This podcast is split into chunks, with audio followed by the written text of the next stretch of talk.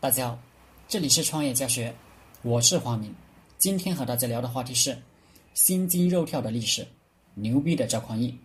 赵匡胤本来是后周世宗柴荣手下的得力大将，跟随柴荣南征北战，立下不少战功。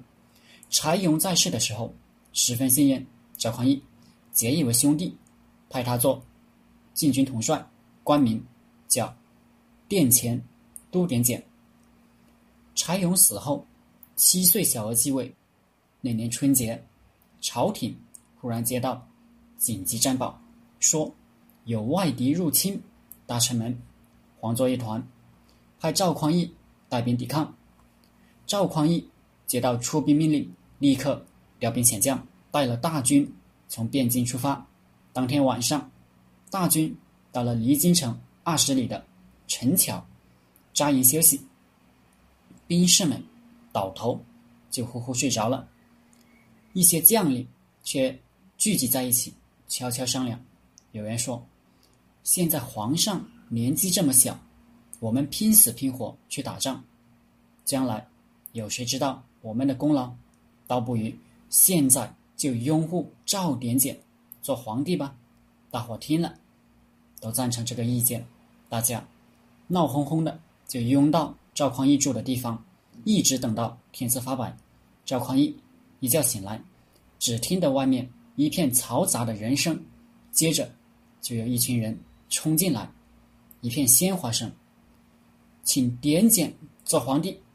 老赵还没来得及说话，几个人把早已准备好的一件黄袍披在赵匡胤身上，大伙跪在地上磕了几个头，高呼万岁。随之，大军掉头，开回京城。赵匡胤见了大臣们，装出为难的模样，说：“先帝待我恩义深重，现在我被将士逼成这个样子，你们说怎么办？”大臣们还不知道该怎么回答，将士们已经声色俱厉的叫了起来：“今天一定要请点检当天子！”大臣们吓得。赶快跪下，给老赵磕头。赵匡胤继位做了皇帝，国号叫宋。两年后，老赵的亲家天雄节度使傅延清来朝，赵匡胤一见亲戚的面，格外高兴。傅延清跟老赵交情不同一般，于是赵匡胤打算让傅延清执掌军权。这打算刚一提出，宰相赵普就极力反对。认为扶老先生德高望重，不可以再给他兵权。但是赵匡胤主意已定，不顾赵普的反对，还是下发了任命书。谁知赵普早有防备，半路将任命书给截下，赶去见赵匡胤。见面之后，赵普东拉西扯的说了一大通闲事，看头儿的防备之心他已经消退之后，才冷不丁的。将那封任命书亮了出来。赵匡胤承认，果然不出我所料，你小子还是为这事来的。说吧，我发的红头文件怎么被你给藏起来了？赵普说：“我可是一番好意，希望给陛下你再多一次机会，考虑清楚，免得你到时候后悔。”赵匡胤大惑不解：“你干嘛非要疑心傅彦卿？”会造反。再说，我对老夫那么照顾，老夫又是我亲戚，怎么也不可能辜负我的。赵普反问：“那么，周世宗柴荣对陛下你也不薄，你还不是一样辜负了他？”赵匡胤默然，当即改变了让傅彦卿掌兵权的打算。十几年后，一个雪夜里，赵匡胤和他的弟弟赵光义二人。在宫中对饮，喝完酒已经是深夜了。宫女太监只见窗户上烛光摇晃，浮影闪动。第二天天亮，赵匡胤不明不白的死了。赵光义受遗诏，于陵前继位，是为宋太宗。宋太宗继位不久，就逼杀了赵匡胤的长子德昭，当时已经三十岁，幼子德方。二十六岁，后来，北宋至徽钦二帝而亡，高宗赵构南渡，建立南宋。据说赵构没有儿子，谁来继承皇位呢？大臣们议论纷纷。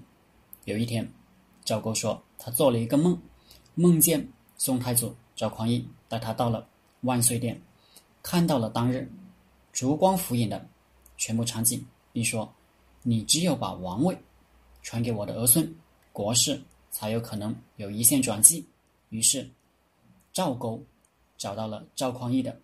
七世孙赵胜，并且把皇位传给了他。这时离那个血腥恐怖之夜已经有一百八十七年了。